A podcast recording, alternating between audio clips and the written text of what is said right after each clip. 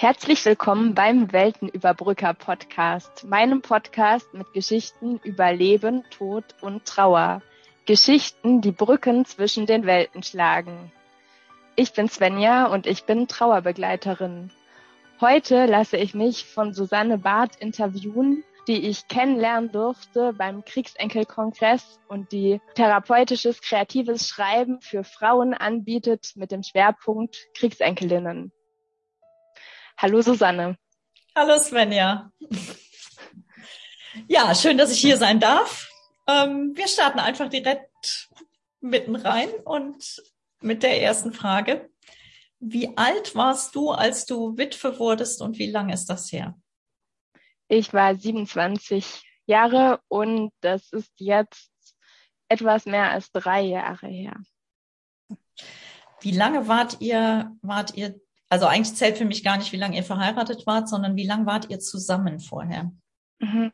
Wir waren fünf Jahre zusammen, aber ähm, ich sage gerne, dass das, für mich waren das viel mehr als fünf Jahre, weil wir eben nicht nur die Partnerschaft hatten, sondern auch zusammen gearbeitet haben und eine unglaublich intensive Zeit miteinander verbracht haben in diesen fünf Jahren.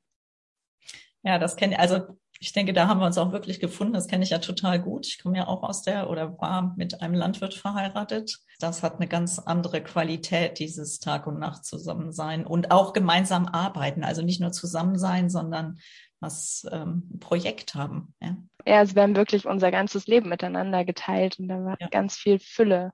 Also ich bin ja jetzt geneigt zu fragen, was ist passiert, wie ist es passiert. Ähm, wie hast du davon erfahren? Und ich will aber einfach mal jetzt allgemeiner fragen, ähm, ist die, also ist die erste Reaktion bei jedem Menschen unterschiedlich auf diese Nachricht, dass der, also jetzt mal der Ehepartner tot ist oder gibt es da eine Art Muster in so einer, es ist ja eine, ich vermute, es ist ja eine Schockreaktion. Ja, aber auch Schock äußert sich anders bei jedem. Bei mir war das so, ich habe eigentlich, also ich habe das sofort begriffen, das hat sich, also ich habe nicht gefragt, ob das jetzt wirklich so ist, sondern ich habe es wirklich sofort gewusst, das ist wahr, was die mir sagen. Also die Polizei ist gekommen und hat mir das mitgeteilt und ich, ich habe sofort angefangen zu weinen. So und habe aber auch erstmal dann gar nicht viel gefragt. Und ich habe aber auch schon von anderen Trauernden äh, gehört oder gelesen, dass sie erstmal noch ganz normal ihren irgendwie ihren Alltag gemacht haben und wo das echt eine Zeit gebraucht hat, ein paar Stunden oder vielleicht sogar ein, zwei Tage, bis die Nachricht richtig durchgedrungen ist. Und dann kam erst dieses, dieser Schmerz und das Weinen. Mhm. Ja, also da reagiert nicht jeder oder jede gleich. Wie waren denn bei dir die ersten Tage? Also gab es jemanden oder mehr, eine Gruppe von Menschen, die dich da aufgefangen oder getragen hat? Oder hast du überhaupt Erinnerungen daran? Ja, ich habe erstaunlich klare Erinnerungen daran.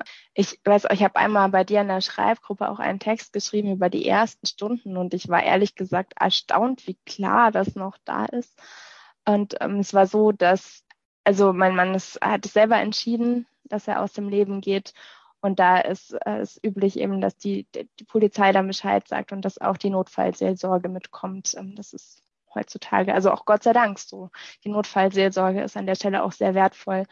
Und ich war dann mit der Frau von der Notfallseelsorge erst bei der Polizei in einem ruhigen Raum und habe dann für mich sortieren, also weil ich, ich war an dem Tag nicht, an dem Vormittag nicht zu Hause. Die haben mich ähm, dann haben dann gewusst, wo ich bin und haben mich gefunden. Und so kam das, dass ich dann dort äh, an der Stelle bei der Polizei war. Ich wollte dann auch nicht mehr an den Ort, wo es passiert ist.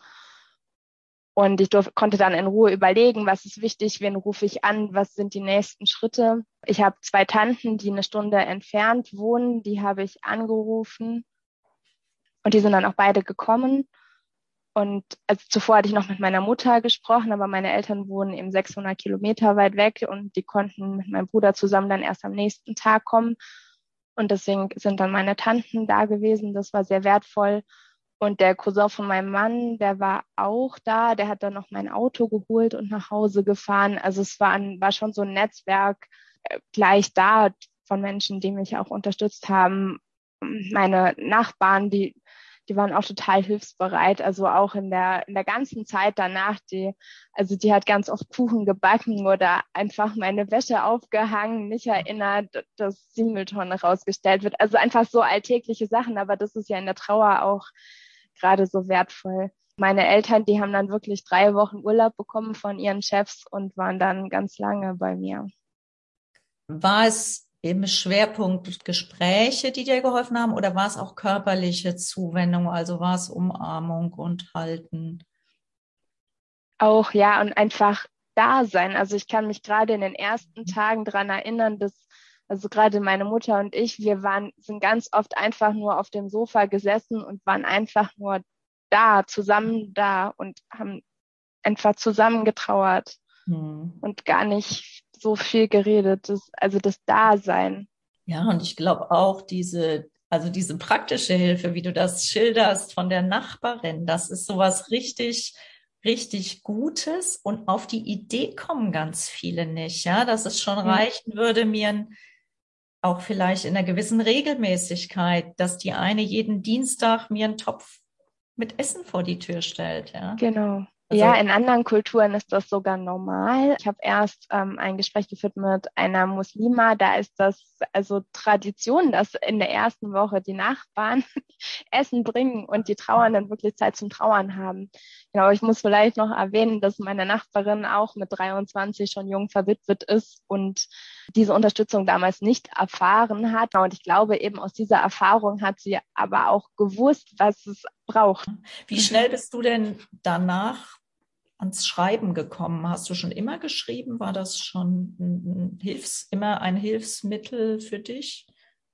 Ja, ich habe schon immer geschrieben, aber es ist so, dass ich, also ich weiß da, das erste halbe Jahr hatte ich einfach keine Worte. Und ähm, nach einem halben Jahr, da habe ich eine Reise gemacht. Mein Mann wollte immer nach Island und ich bin dann nach Island gereist und auf der Reise habe ich angefangen, ihm zu schreiben. Aber davor habe ich mir ganz, ganz schwer getan, Worte zu finden. Also da habe ich natürlich auch äh, die Kondolenzkarten oder die Kondolenz-E-Mails beantwortet, aber da weiß ich, dass ich, ja, dass es mir schwer gefallen ist, Worte zu finden.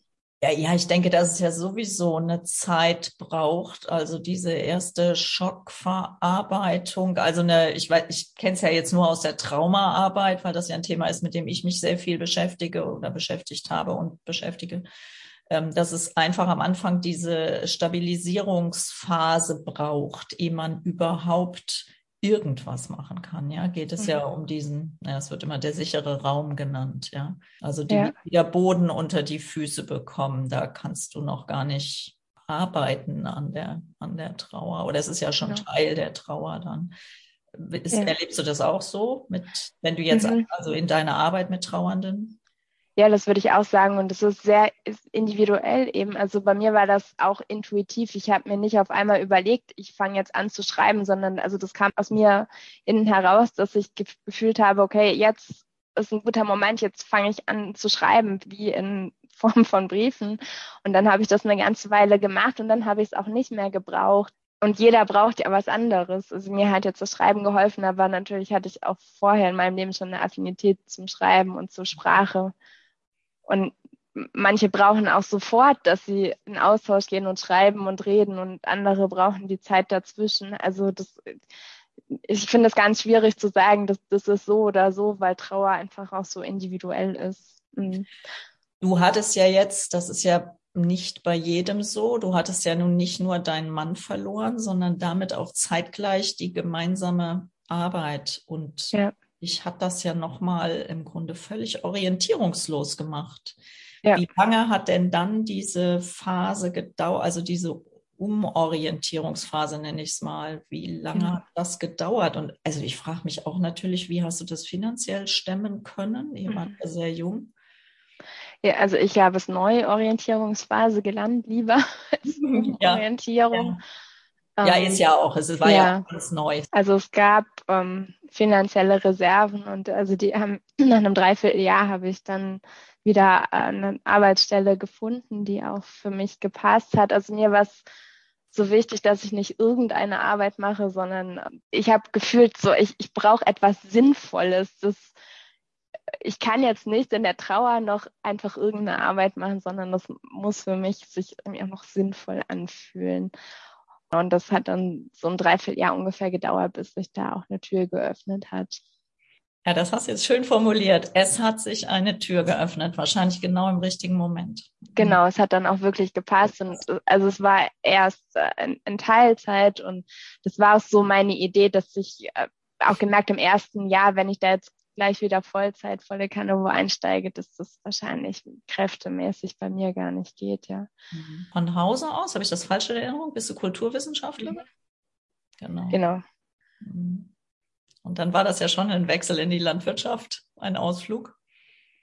Ja, weil ich hätte es mir sehr gut ein ganzes Leben vorstellen können. Ja, das ist auch sehr erfüllend. Das kann ich auch selber nicht anders sagen. Du hast es eigentlich ganz gut beschrieben. Es war ein doppelter Verlust, weil also ich habe die Arbeit auch geliebt, das Gesamtpaket, ja. Also ich habe meinen Mann geliebt und ich habe die Arbeit geliebt. Für mich hat sich das sehr extrem angefühlt innerlich, weil ich zu den Tieren eben auch so eine starke Verbindung hatte. Jetzt hast du wieder Menschen.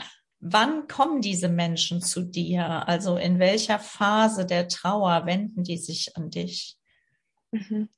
Das ist unterschiedlich. Manche kommen tatsächlich ähm, am Anfang, weil sie schon innerhalb des ersten halben Jahres, weil sie das Gefühl haben, sie brauchen Hilfe oder sie haben halt tatsächlich jetzt im Umfeld, ja, vielleicht ist einfach auch keine Familie da oder die Familie nicht in der Nähe oder äh, jeder trauert ja auch anders. Manchmal kann dann eben Familie nicht so unterstützen oder eben nicht das Verständnis aufbringen ne? oder die Freunde können das eben nicht so.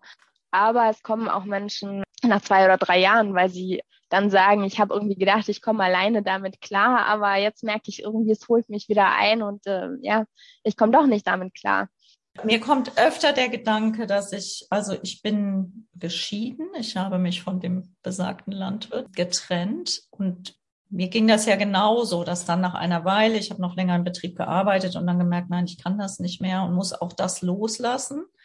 Ich habe oft gedacht, das ist auch so eine Trauerarbeit, die ich da machen muss, ja, was ich alles zurücklasse, auch die, wie bei dir eben auch die, diese Vision eines gemeinsamen Lebens bis ja. in Alter.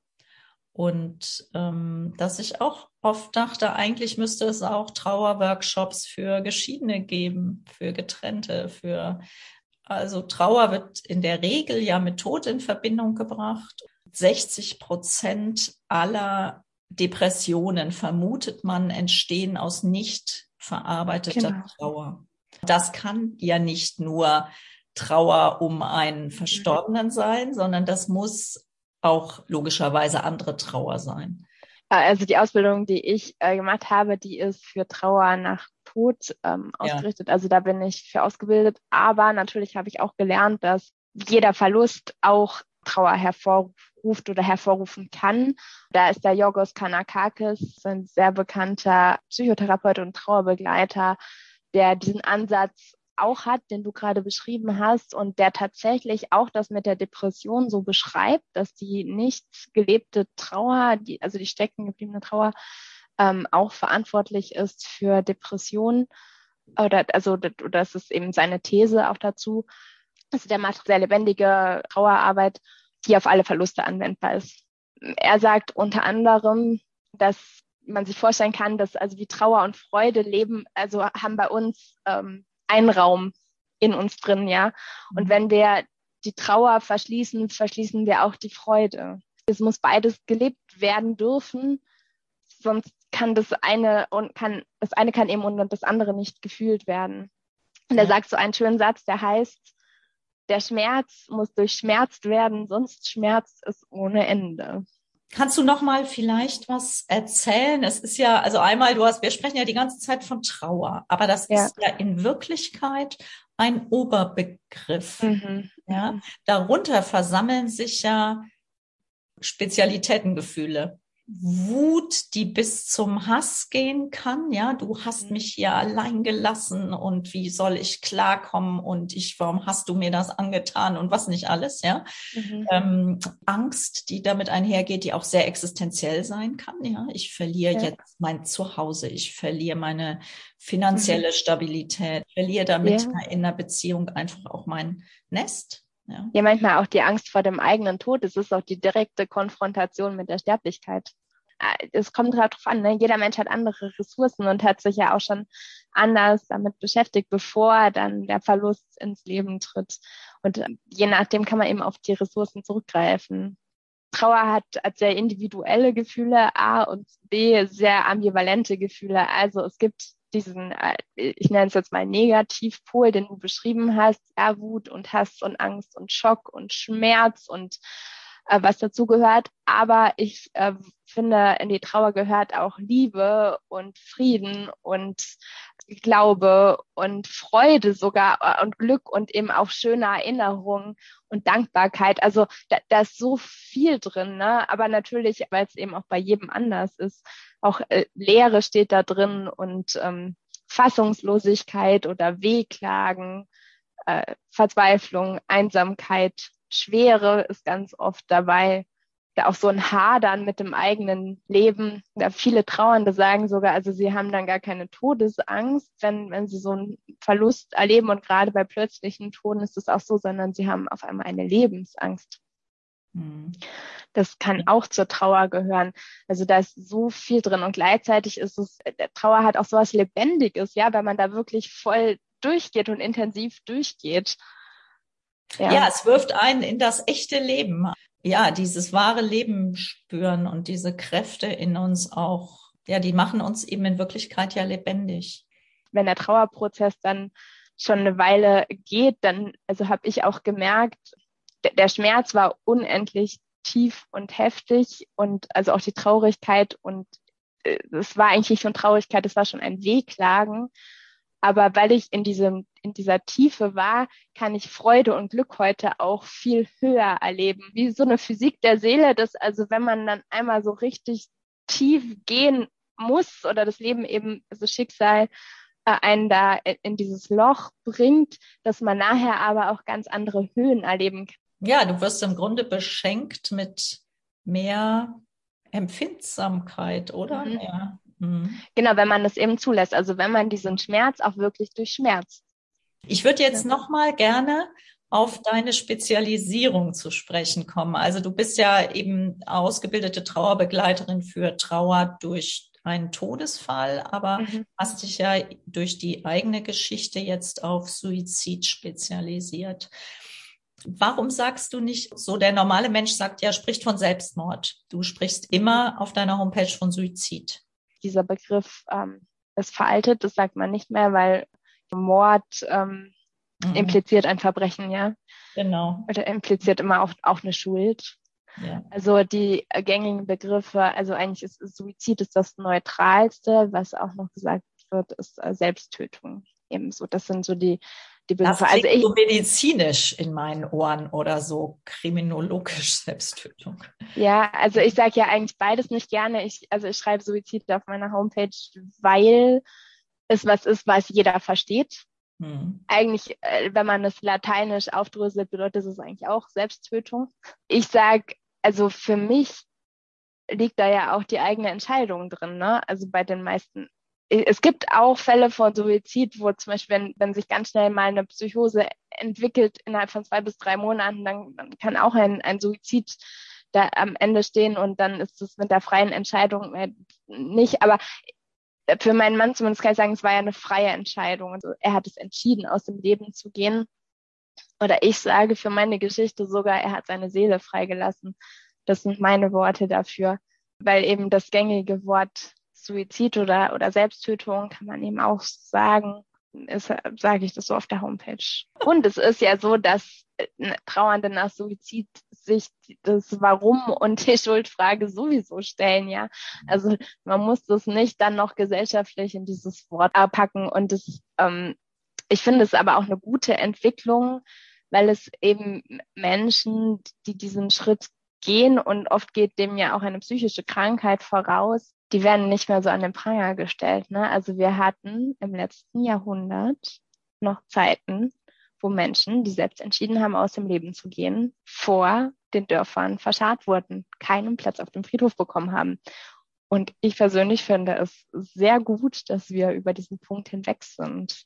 Ist es denn so, also ich in meiner Stellung, ist es immer noch so, dass die Katholiken einen, wie nennt man denn dann den Menschen, der sich umgebracht hat? Die Frage ist ja auch, wieso müssen wir das immer betonen, wenn jemand auf diesem Weg verstorben ist? Man sagt ja, Nein, genau, nein. der Verstorbene, genau. Man sagt ja auch nicht, ja, immer, immer, also der durch Krebs Verstorbene, der. Aber worauf ich hinaus will, ist ja, dass eben genau dieser Sonderfall, dieser Mensch, mhm. der selber entschieden hat, aus dem Leben zu gehen, dachte ich, ist immer noch so, dass er nicht kirchlich bestattet wird von der katholischen Kirche. Ist das noch also, so? Doch, also mein, meines Wissens, äh, also mein Mann wollte nicht katholisch bestattet werden. Deswegen ja. kann ich das, das äh, aus eigener Erfahrung nicht sagen. Aber meines Wissens ist das nicht so weil es, es gilt zwar schon noch als Todsünde, aber ich denke, man ist eben auch von diesem Stigma im, im, auf, auf menschlicher Ebene weggekommen. In der, also so in den letzten 20 Jahren hat sich da ganz viel getan. Und ich denke, dass auch dahinter steht, dass man sagt, okay, der Mensch muss sich ja vor Gott verantworten, ja. Also wir dürfen jetzt hier gar nicht entscheiden, ja, ja wie schwer das liegt oder ob der dann äh, ja auf dem Friedhof darf oder nicht da hat sich schon was getan. Also der Suizid hat aber ja dennoch eine enorme, wie soll ich es mal sagen, ähm, Faszination, will ich mhm. das mal nennen. Ja, es ist schon anders als zu hören, der ist beim Verkehrsunfall ums Leben mhm. gekommen. Ähm, es ist auch anders als zu hören jetzt bei den zwei Polizisten, die ums Leben gekommen sind, die erschossen worden sind. Mhm. Suizid also dem geht einfach dieser, ich stelle mir ja dann auch, also ich hatte auch im nahen Umfeld zwei Suizide, ja, und auch entfernteren Umfeld nochmal welche. Also ich stelle mir ja jedes Mal vor, wie war die Zeit davor? Wie war diese mhm. Entscheidung? Wie lang trägt er diese, wann hat er die Entscheidung wirklich getroffen? Wie lang hat er die mit sich rumgetragen? Wie schwer war es? Wie, ja das ist ja was ganz anderes, als wenn es von, ich sag mal, außen einwirkt. Es wirkt ja bei ja. ihm von innen. Von an. innen, ja. Ja, guter Bekannter von mir hat es mal Seelenkrebs genannt, ja.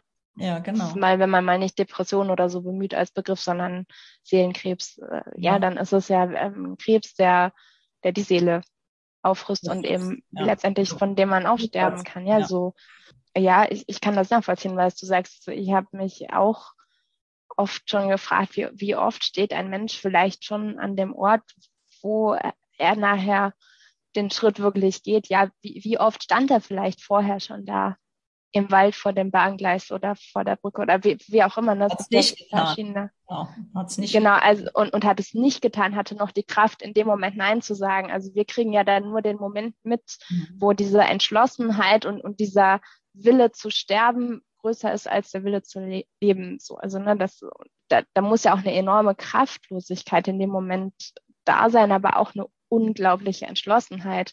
Was ich mich auch frage oder immer wieder dann gefragt habe, ist, könnte ich das, ja? Also, oder was ist das eigentlich, was, was mich davon abhält? Ja, weil, also ich könnte mir nicht vorstellen, mit so einer Entschlossenheit mein Leben jetzt zu beenden. Ich finde also, das unfassbar mutig. Ja. Also auch dieser Ausweg, also es ist ja der Ausweg aus der Ausweglosigkeit. Ja. Und diesen Schritt, also diese unbändige Angst, die man ja normalerweise vor, also wenn man wirklich tief reingeht in dieses Gefühl, ich sterbe, also die man ja, also ich würde für mich sagen, ich habe keine Angst vom Tod, aber ich habe Angst vom Sterben. Mhm, mhm. und dieses also diese, diese wahnsinnige Angst, die ich mir auch vorstelle, die ich, ähm, das andere oder dieses, ich nenne es mal die Sehnsucht, die mich eben in dieses andere Leben zieht, die muss so viel größer sein als die Angst, um das machen zu können. Und trotzdem hat derjenige, ist der durch, wahrscheinlich geht der durch die Angstphasen. Ja, total. Also das glaube ich auch. Das mir so schwer in, oder so. Das macht mich so so traurig oder so mitfühlen. Also es macht mich ja sowieso mitfühlen. Das ist ja gar ja. keine Frage. Aber das stelle ich mir un unglaublich vor. Ja, also es muss ja eigentlich in diesem Leben für den Menschen schon so dunkel sein, dass die andere Seite also einfach viel heller erscheint.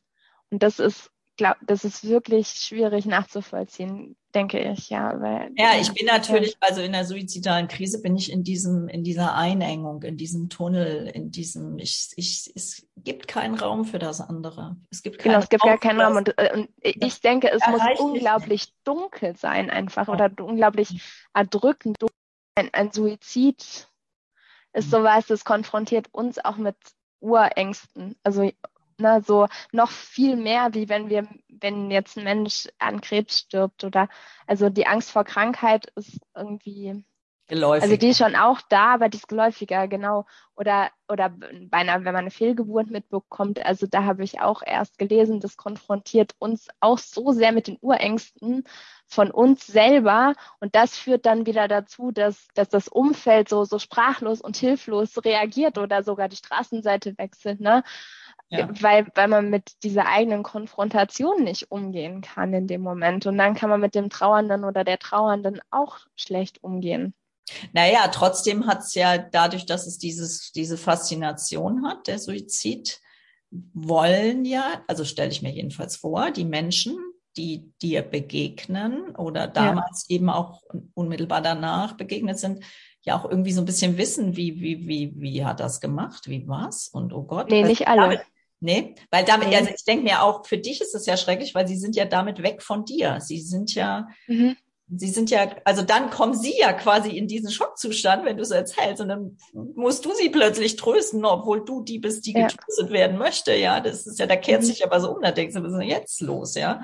Das habe ich exakt so erlebt, wenn das Gespräch überhaupt so weit gekommen ist. Ich habe auch erlebt, dass viele wirklich bei dem Wort Suizid oder wenn das so, wenn ich gesagt habe, hat selbst entschieden und manche haben dann erst überlegt, hey, was meint sie damit? Und dann haben viele gesagt, okay, ah, darüber reden wir lieber erst gar nicht. Also manchmal war auch die Reaktion, darüber reden wir lieber erst gar nicht. Also das haben die dann für sich mhm. entschieden. Ich hatte jetzt kein Problem darüber zu reden, aber was du gesagt hast, ist total richtig, weil es ganz oft weg war von mir als verwitweter junger Frau, von meiner Trauer und ich hauptsächlich dann äh, über den Suizid und über und über die Vorgeschichte geredet habe und oh ja oder ich auf einmal zu trösten ja. wurde und das hat auch unglaublich viel Kraft gekostet ja total. Hat sich denn dein Freundeskreis danach verändert nach dem Suizid äh, ja und nein. also ich hatte jetzt eh noch nie so einen großen Freundeskreis. Also meine richtig guten Freunde sind immer noch meine richtig guten Freunde, die ich also Schön, auch noch, also eine sehr gute Schulfreundin, eine Freundin aus der Uni-Zeit. Also es sind jetzt auch nicht alles äh, Freunde, die jetzt in der Nähe wohnen, aber zu denen ich eben sehr guten Kontakt habe. Ich habe eine sehr gute Freundin, die war sogar also mit beim Starter bei der Aufbahrung. Und also da, da hat sich nochmal eine ganz neue Nähe aufgebaut. Das war total schön. Also die ist auch noch immer meine sehr gute Freundin.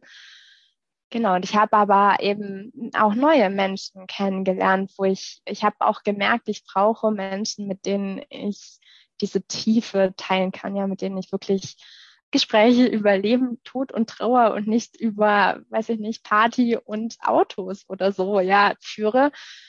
Ich glaube, das ist jetzt ganz wichtig, was du sagst, auch, dass sich ein Trauernder sowas bewusst macht, dass ich auch dieses Umfeld, also ein zusätzliches neues Umfeld mhm. brauchen kann, was mir gut tut und da vielleicht auch gucke, dass ich da aktiv drauf zugehe, ja, eben auch vielleicht durch in Trauergruppen so jemanden kennenlerne. Rückblickend ist es wirklich so, also das Leben hat mir ganz viel, ich sage, also eigentlich Engel, ja, also menschliche Engel geschickt. Ich hätte es angefangen von der Frau mit der Notfallseelsorge und dann auch noch viele Menschen in den Jahren darauf. Ich, das kann man gar nicht so planen.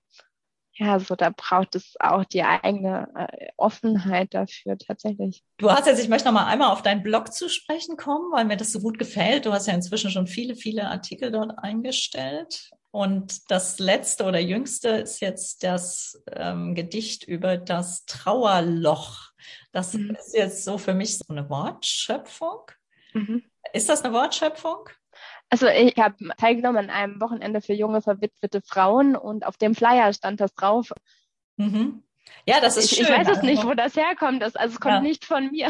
Mhm. Ich, ich habe es auch von übernommen, ja. Ich war mhm. auf der Beerdigung des Mannes meiner Freundin, der auch sehr früh an Krebs gestorben ist. Da gab es so, das war, nannte sich Lebensfeier. Mhm. Und da gab es einen Freund, der so eine Traueransprache gehalten hat und der sprach dann über das große Loch, das er im Raum hinterlässt. Also es ging jetzt nicht um die Trauer, aber ja. auch um dieses Loch. Das war ein unglaublich starkes Bild, das mich bis heute, das ist fast 20 Jahre her, und das hat mich immer begleitet, dass ein Loch entsteht im Raum dort, wo dieser Mensch war. Also wie heute würde ich jetzt sagen, ein energetisches Loch, ja. ja. Das dann irgendwann auch kleiner wird vielleicht und sich verändert, aber was man ganz stark spürt, weil so viel fehlt. Trauer, die katapultiert dich ja auch in dieses emotionale, unbekannte und dieses ja. nicht greifbare und wo man auch so reinfällt und auch tief fallen kann. Ne? Ja, wo man auch tief fallen kann, ja das Loch, was der Mensch hinterlässt, um es auf eine praktische Ebene vielleicht noch zu ziehen. Also das wird ja ganz oft dadurch beschrieben, dass jetzt, äh, wenn es der Ehepartner ist, dass man ganz lange noch denkt, der kommt gleich zur Tür rein, ja. Oder der Freund denkt, also vielleicht, oh, der ruft mich gleich an oder oh, ich, ich möchte ihn jetzt anrufen und, und immer in dem Moment fällt einem dieses Loch total auf, ja, weil also der ja. Ehepartner kommt nicht wieder zur Tür rein und man kann auch nicht mehr anrufen. Das sind dann eben da wird einem das Loch im Alltag so oft wieder vor Augen geführt, eine mhm. Zeit lang. Und, und irgendwann ist es ja aber, also im Trauerprozess so, dass der verstorbene Mensch, klar, die Lücke bleibt, aber also für mich ist der neue Platz dann, dann im Herzen. Mit dem Menschen im Herzen weitergehen. Das eignet sich doch jetzt ganz wunderschön für ein als Schlusswort. Also ja, also du wolltest noch mit den Trauerlöchern, oder? Ähm, ja, du kannst auch noch mal auf das Trauerloch ja. eingehen. Ja. Genau, weil das eine ist ja klar, dass man am äh, Anfang da ganz oft reinkatapultiert wird, auch in diesen Schmerz und in diese tiefen Gefühle.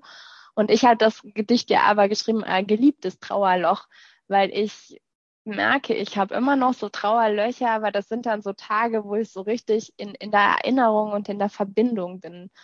Und das sind mir auch sehr wertvolle Tage.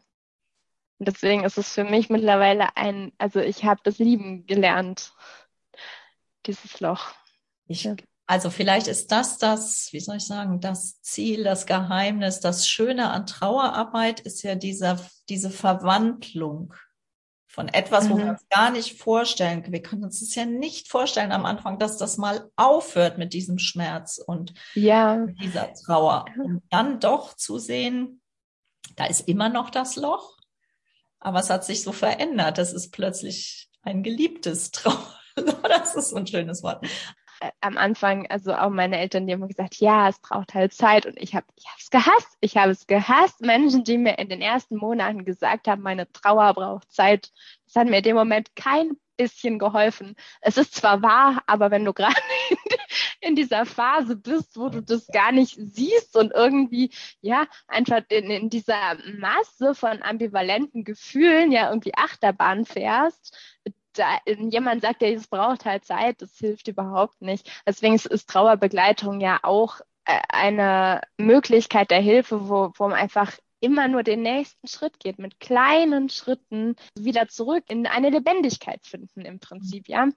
Aber wirklich mit kleinen Schritten und wie viel Zeit der Einzelne braucht, ist ja ganz unterschiedlich.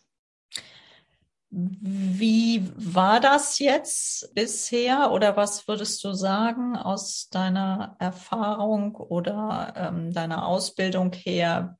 Macht es auch schon Sinn für jemanden einfach mal so zwei, dreimal, zwei, drei Stunden mit dir zu haben oder ist es sinnvoll, auf jeden Fall einen längeren Zeitraum sich vorzunehmen? Wie siehst du das?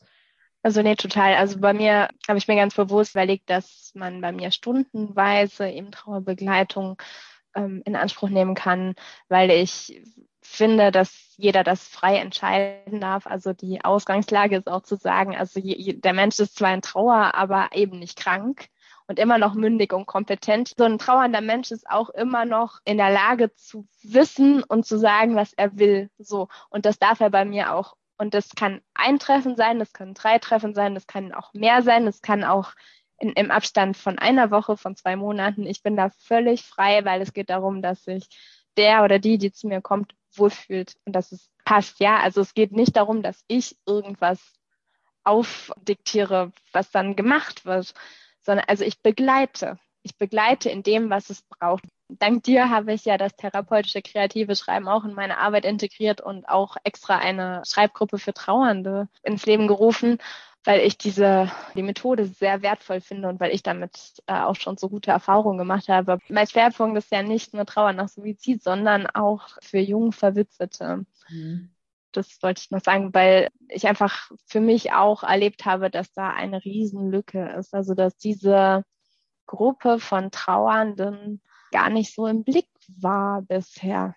Mhm. Ja, also dass da die Angebote sehr rar waren, zumindest hier in der Region. Du selber hast ja inzwischen einen neuen Partner. Mhm. Wie hat dein Umfeld darauf reagiert? Also so nach dem Motto, naja, also wie kann die jetzt schon wieder sich binden also, oder? Ja, da kann ich nochmal meine Nachbarin ähm, wirklich äh, zu Rate ziehen jetzt, weil die war ganz toll. Die hat mir also einmal, die bin ich auch zu ihr gekommen, weil sie nur so ein erstes Mal, habe ich gesagt, sag mal, wie trauert man eigentlich richtig? Und wie ist das eigentlich? Und darf ich? Und dann habe ich sie irgendwann gefragt, und wie ist das eigentlich? Was meinst du? Darf ich mich wieder neu verlieben? Mach das, was für dich richtig ist. Das hat so gesessen. Und das hat, genau, es war so befreiend. Und dann habe ich mir keinen Kopf mehr drum gemacht. Und das ist aber auch eine Frage, die sich ja tatsächlich viele Trauernde stellen. Wie trauere ich richtig oder kann ich falsch oder richtig trauern? Ja, so, aber daran liegt, darin liegt ja wahrscheinlich auch der ganz große Wert einer Trauerbegleitung. Ja, auch dadurch genau. die Erlaubnis zu bekommen, weil man das Gefühl ja. hat, dass das Umfeld da komisch reagieren könnte und dass man wirklich lernt, nur auf sich und nach seinem, danach zu schauen, was ist jetzt für mich wichtig und was tut mir gut und, ja, und da drin auch, total. ja, wirklich diese Erlaubnis sich selber geben zu können. Dafür braucht es dann jemand, der einen begleitet und einen auch bestärkt da drin, dass das richtig ja. ist. Auch wenn man glaubt zu spüren von seinem Umfeld, naja, das ist jetzt schon ein bisschen komisch und ein bisschen flott und ein bisschen, weiß ich nicht. Ähm, ja, ich habe auch, ich habe auch relativ bald wieder in der Öffentlichkeit da gelacht und gelacht, ja, das ist ja auch so was. ja, ja. manche auch ein Problem. Gestern ja. habe ich erst mit einem guten Freund geredet, der hat gesagt, ja, auf einer guten Beerdigung sollte eigentlich auch einmal richtig werden. herzlich gelacht werden, ja. weil in, in Erinnerung oder mit einer schönen Anekdote an diesen Menschen, ja, weil eben da sind wir ja wieder bei dem äh, Bild von Freude und Trauer sind eigentlich in einem Raum und, und dieses, dass man in der Trauer lachen darf, ich, das war ein paar Tage nach dem Tod von meinem Mann und ich habe einfach in dem Moment war mir einfach auch nach Lachen zumute. Ich habe aber gemerkt, dass manchmal so, hm, die lacht schon wieder, ne? Die trauert gar nicht oder ist die ja, gar nicht genau. traurig, ne? Das ja, sind dann so Gedanken. Äh, ich bin mittlerweile wirklich an dem Punkt, dass ich sage, wenn jemand ein Problem damit hat, dass ich einen neuen Partner habe oder dass ich äh, vermeintlich zu schnell oder so, dann ist das sein Problem, nicht meins. So. Richtig. Fertig. Aber das also, ja lernt, natürlich. Das ja. ist auch alles so. Aber diese, ich glaube, dass einfach äh, du in deinem Beruf oder deinem Angebot damit auch unterstützen kannst, ja, weil viele genau. nicht so selbstbewusst sind und auch eher denken, hm, vielleicht bin ich auch falsch, vielleicht ist es wirklich nicht gut oder richtig oder ja, aber es gibt kein richtig oder falsch. Und Nein, das weiß ich ja. Weißt du, es ist genauso wenig richtig, dass man dann wieder einen neuen Partner hat, ja. wie das vielleicht jemand sagt, so, ich will jetzt wirklich bewusst erstmal alleine bleiben oder genau. das ist alles, also wenn es für den oder diejenige stimmig ist, dann ist es immer richtig. Ich wollte noch auf zwei Dinge zu sprechen kommen, die du am Anfang gesagt hast. Äh, du hast gesagt, es bräuchte mal einen Kurs äh, oder eine, also, dass man über Trauer etwas lernen kann, ohne dass also man jetzt akut in der Verlustsituation ist. Äh, den Ansatz verfolge ich auch. Deswegen biete ich auch hm, einen Schön. Kurs an, einen Online-Kurs, äh, der heißt Was ist Trauer? Geht ah. über drei Abende und den biete ich auch regelmäßig an, wo ich einfach mal etwas dazu erzähle, welche Trauermodelle gibt es eigentlich? Ja, was bedeutet das? Welche Gefühle gehören dazu? Was, welche Trauerstile gibt es? Ja, wie trauern verschiedene Menschen oder wie wirken verschiedene Verluste, weil das ja, ja im Endeffekt, wie gesagt, immer individuell ist. Ja. Ja, ja, vielen Dank. Ja, dir vielen Dank. Du hast ja ganz, ähm, ganz, ganz umfangreiches Bild gezeichnet und ich wünsche dir, dass es auch jedem nochmal die, diese, wie soll ich sagen, also die, ich nenne es jetzt einfach mal so, die Chance, die auch in der Trauer liegt, ja, dadurch, wenn man tief rein, also es hat mir am besten gefallen, glaube ich, dieses tief reingehen, was uns später damit belohnt, dass wir in höhere Höhen kommen können, gefühlsmäßig, ja, dass wir die Freude auch intensiver erleben, wenn wir es vorher das, das Tal durchschmerzt haben. Ja. Ja, und das ist so eine, so eine große Wertschätzung für das Hier und Jetzt. Mhm. Ja. Also ich schiebe keine Pläne mehr auf. Das, ja, das Leben kann so schnell vorbei sein. Das ist wirklich, also die Erkenntnis hat sich so richtig festgesetzt. Das, und ja, das Hier und Jetzt ist entscheidend. Dann nehmen wir doch das jetzt mal als Schlusswort. Ja. Ganz, ganz herzlichen Dank für all deine schönen Antworten. Vielen Dank, dass du mich interviewt hast. Ja, sehr gern geschehen.